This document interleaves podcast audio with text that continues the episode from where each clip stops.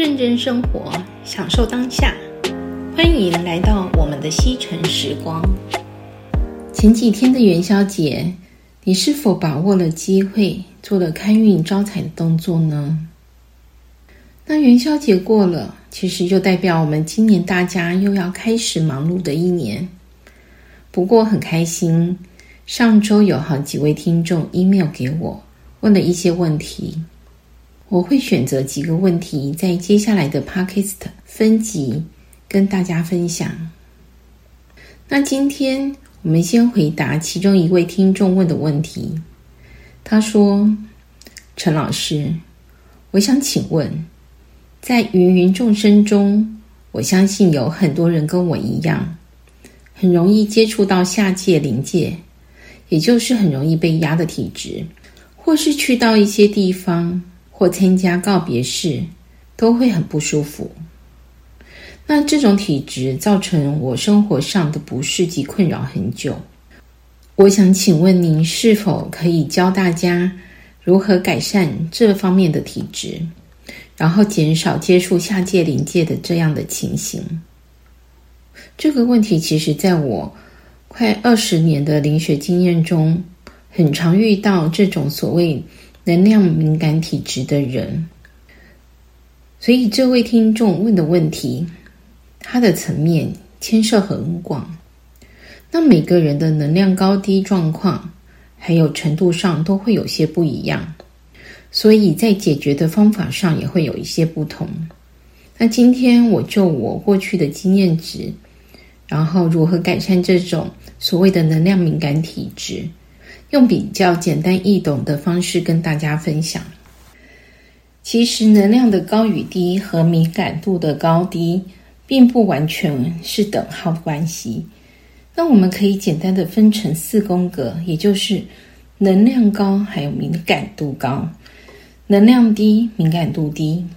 然后能量低加敏感敏感度高，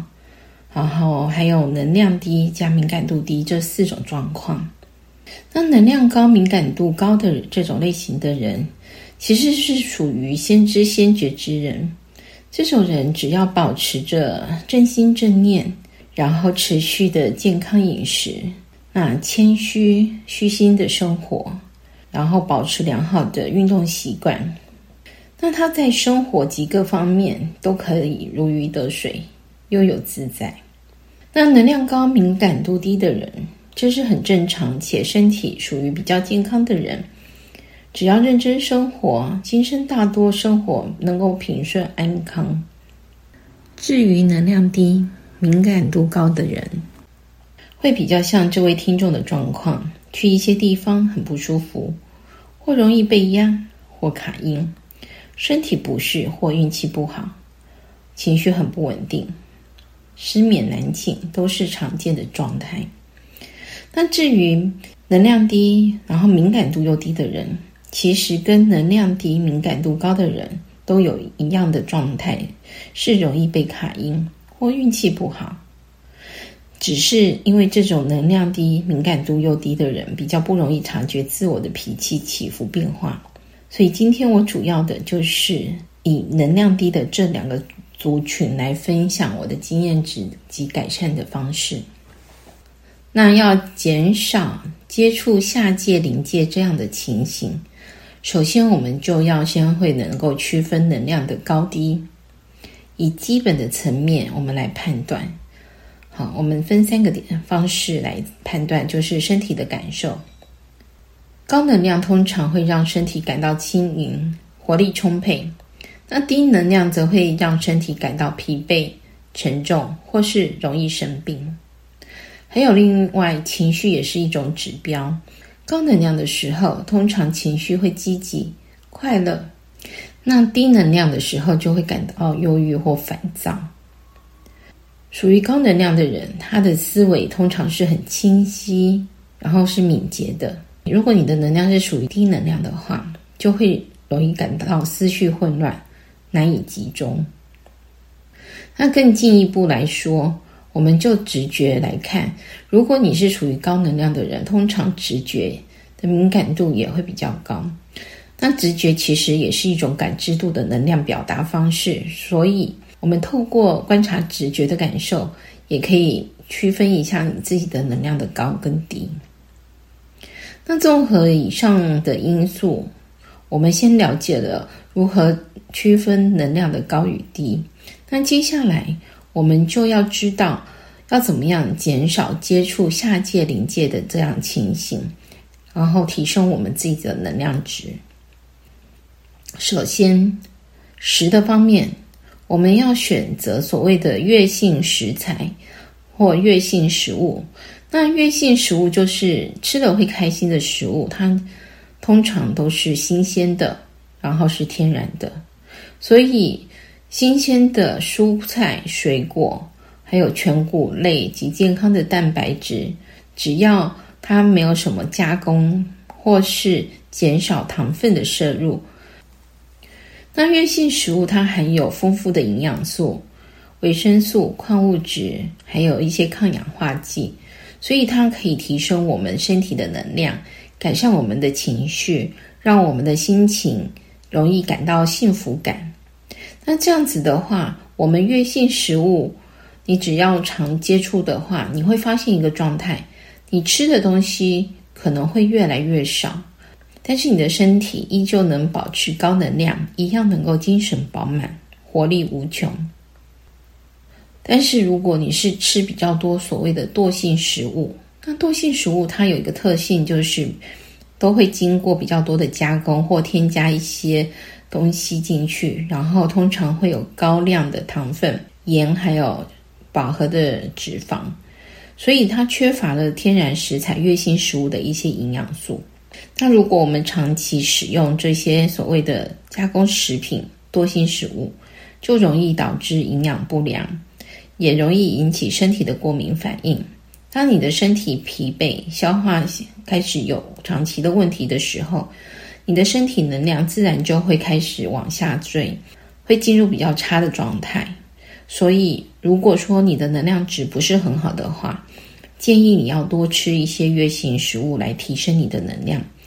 要减少对多性食物的摄取。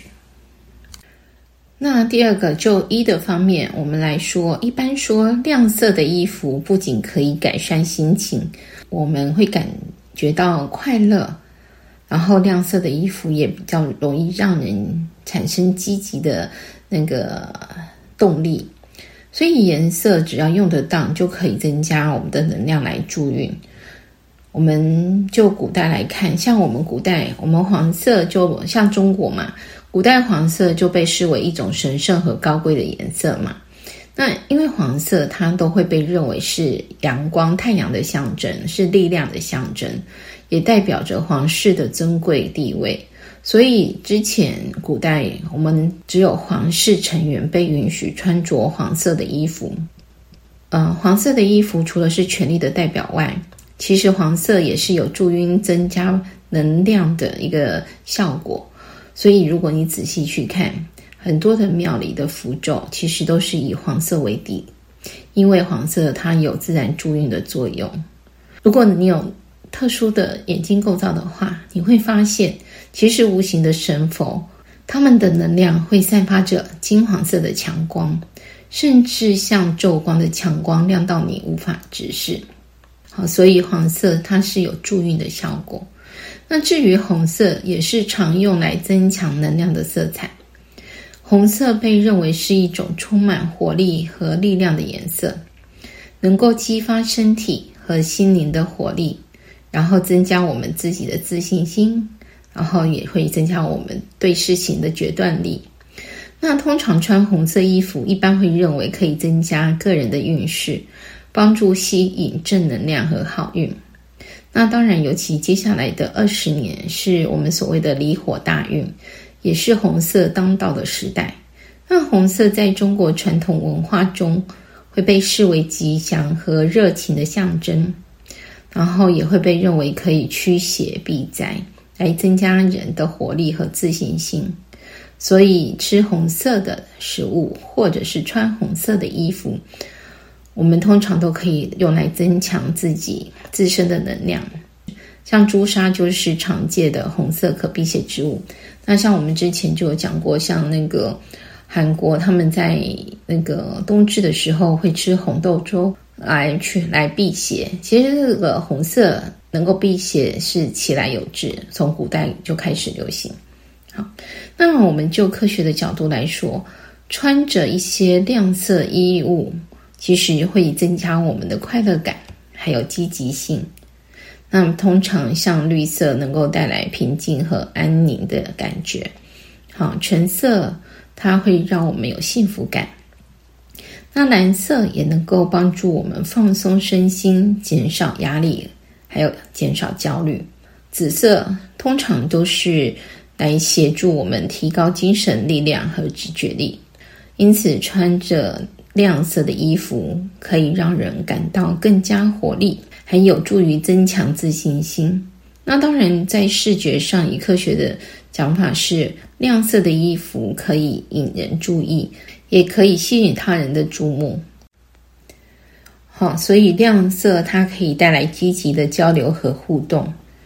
那因此，彩虹系列的颜色其实都是有助于提升能量的效果。那至于喜欢穿黑色或暗色衣服的你，我会建议就是要稍微注意一下，因为暗色的衣服比较容易吸引负面的能量或带来不好的运气。所以，如果说你是喜欢暗色衣服的话，没有关系，那不要全身都是黑的或全身都是暗的，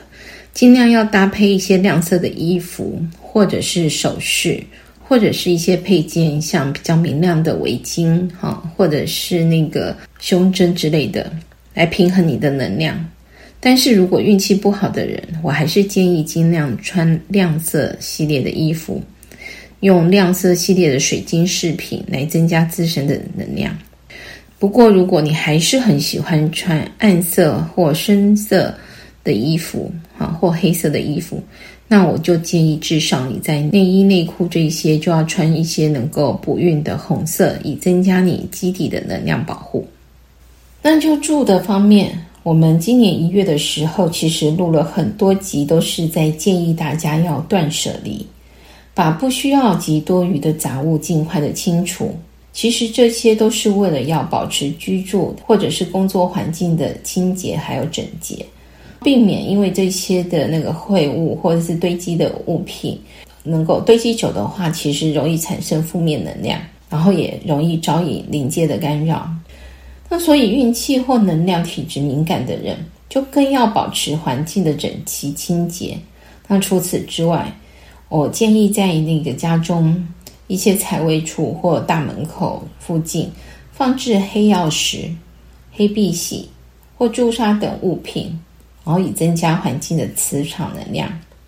那当然也要定时的那个做清理的动作。我会建议再增加用艾草水或盐水等。方式来净化房子，但我不建议点香或者是一些那个除障除秽的香来熏屋子。那我可以点一些比较味道比较好的精油。那为什么我会说尽量不要点香或除障香？不是它们无效，而是我这二十年来发现，有些香在加工的过程中，其实并没有纯净的完成制作。反而会让一些临界的朋友住进点香的过程中，反而将这些不速之客释放出来。本来是很好的净化寓意，结果反而变成了环境能量的减分因素。那在许多文化和信仰中，阴暗的环境其实因为缺乏阳光的照射，所以使得负面或阴暗的实体更容易进入或聚集。然后被认为是灵界存在的通道，所以我们就心理学上的观点来解释：如果你居住的环境或你处在的环境是比较属于阴暗的话，尽量让这些地方能充满光亮的照射物品，譬如说像盐灯之类，啊，或常开一些灯，让这些阴暗的环境能够有光的照亮。所以建议大家在房子的改造或者是选屋的时候，要选择每间房间都能透光，阳光可以照射进来的房子。那隔间如果都有对外光可以照射，然后也有通风窗口，这样子你的房间都会比较明亮。如果整个房间都没有对外窗，只有一个大门进出的话，我会建议这个房间不适合居住。应该是说长期定时的清理，至少一个礼拜要清理一次。如果你的能力可以的话，我会建议至少要在家里换到有窗户的房间去居住会比较好。如果的你的家里这个没有对外窗的房间比较多的话，如果你能力可以的话，我建议你要去做换屋的动作，这样子会比较快。那至于行的方面，保持适当的运动就非常重要了。比如说登山啊、慢跑、快走，或者是骑车、舞蹈，哈，或者是节奏超慢跑的这些的有氧运动，都会有助于提升能量。那在阳光下的室外运动是最能够增加能量的方式。不过每天中午的十一点到一点之间，那因为阳光过于强烈，所以一天之中要避开中午就是午时的时间做运动。那清晨阳光乍现到早上十一点的时候，还有下午一点以后到太阳下山之间，都是适合运动的好时间。尤其是户外的流汗运动，但是如果你觉得户外运动实在是太热了，那至少也要在室内或健身房做运动。那如果呃，但是能量敏感体质的人，我建议还是要尽量在白天的时候运动。那户外运动会更好，来加速你自己的能量增长。那如果你真的是没有时间，那至少晚上的时候要在明亮的健身房运动，或者是选择通风良好、那个冷气不会太强的运动中心。原则上选择有氧运动，因为它可以透过呼吸哦，还有你的心率提升来提高你自己的身体能量。在科学的角度来讲，除了提升能量之外，这样子的有氧运动也可以改善你的心肺功能，增加你的身体代谢。所以，让心跳增快的有氧运动会比缓和运动更能加速我们的能量提升。至于育的方面，虽然我们可以通过阅读书籍、参加一些课程，或者是与其他人做交流的方式，来丰富我们自己的知识和技能，然后进来。因为找到内心的平静力量，然后提升整体的能量。但是，一般而言，我觉得正确的灵修是可以比较快速的对能量提升产生积极的影响，因为它有助于我们的身心平衡，培养内在的平静，那提升我们自我的意识和生活品质。但是我说的灵修是属于肉身与灵魂共同同步进行修行的方式，并非纯粹心灵的修行课程。好的灵修课程也可以让人更专注当下，减少负面思维，提升心灵能量，还有自己的灵魂能量。所以，正确的灵修方式，它可以让我们的低能量、高敏感的状况。快速的变成高能量、低敏感的状况。那当然还有所谓的冥想课程，你可以去学习，也可以自我练习。冥想可以减少我们的杂念，还有负面的情绪，所以也是能够提高整体能量和生活品质的一个非常好的方法。那如果你有时间，我建议可以回去听听第十八集，我也可以打作 So Easy。的这集 Podcast，呃，听这一集来增加我们的能量提升。那如果你有时间的话，也可以再听听第十九集。我的第十九集是说明有关古老印度瑜伽哲学的七个能量脉轮。你可以透过这一集来净化自己的脉轮，改善你的低能量、高敏感的状态。如果你有更多的时间，那我建议你把第九集《忏悔的奇迹》再做一遍。那时间更多的话，那我会建议你每一集都听一遍。每集的内容或多或少都有在协助调整我们这些能量低但高敏感的状态。那至于乐的方面，选择正面有益身心的娱乐方式，如欣赏艺术、聆听音乐、阅读书籍，还有跟朋友聚会等，其实都可以提升心情和正面的能量。但我最常做的就是到处旅游，不过我走的都是能量之旅，在能量好的环境、极好的音乐。都可以让我们的心情变得愉悦，变得愉快。在放松的旅程中，会容易保持愉悦和积极正面的心情。其实，在台湾就有许多高能量的场所，还有景点。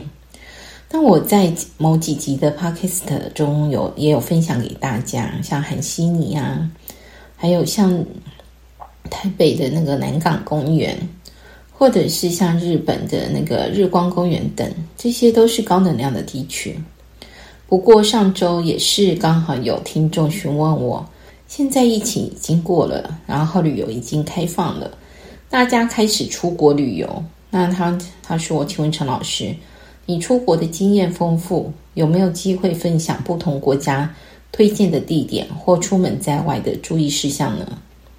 其实恰巧也刚好有台湾的旅行社对我的能量自愈之旅有很大的好奇，希望我能提供行程及景点。确实，今年我几乎每个月都要出国各地走走。那如果大家可以的话，请容许我慢慢整理相关的内容，再分享给大家。那以上就食衣住行娱乐各方面，我做了简单的分享。然后回复了这位听众的问题。如果你就以上的方式进行后还无法改善你能量低的问题，那建议你抽个时间到我的工作坊找找我，我会帮你先查询你的能灵能是否有其他的问题，或是你的灵体有受伤无法自愈，那我会协助先帮他做修复，然后你再去进行我上述所讲的。各方面的方式，我相信在能量低、敏感度高的这一块，可以很快的去做自愈的能力。嗯、我补充一下，其实每个人的灵体多多少少都会有一些受伤，尤其是像你如果有工作或意外伤害的时候，其实你的灵体也都会受伤。但是灵体跟身体一样，都会有自愈的能力。我建议一般人不需要去过于担忧，除非。你的受伤状况非常的严重，已经无法自愈了，那就要透过比较高能量或者是有一些能力的老师们帮你做灵体，先做修复的动作，然后再做自己的努力，相信你的状况会很快获得改善的。美好的生活就从现在开始，我们下次再见喽。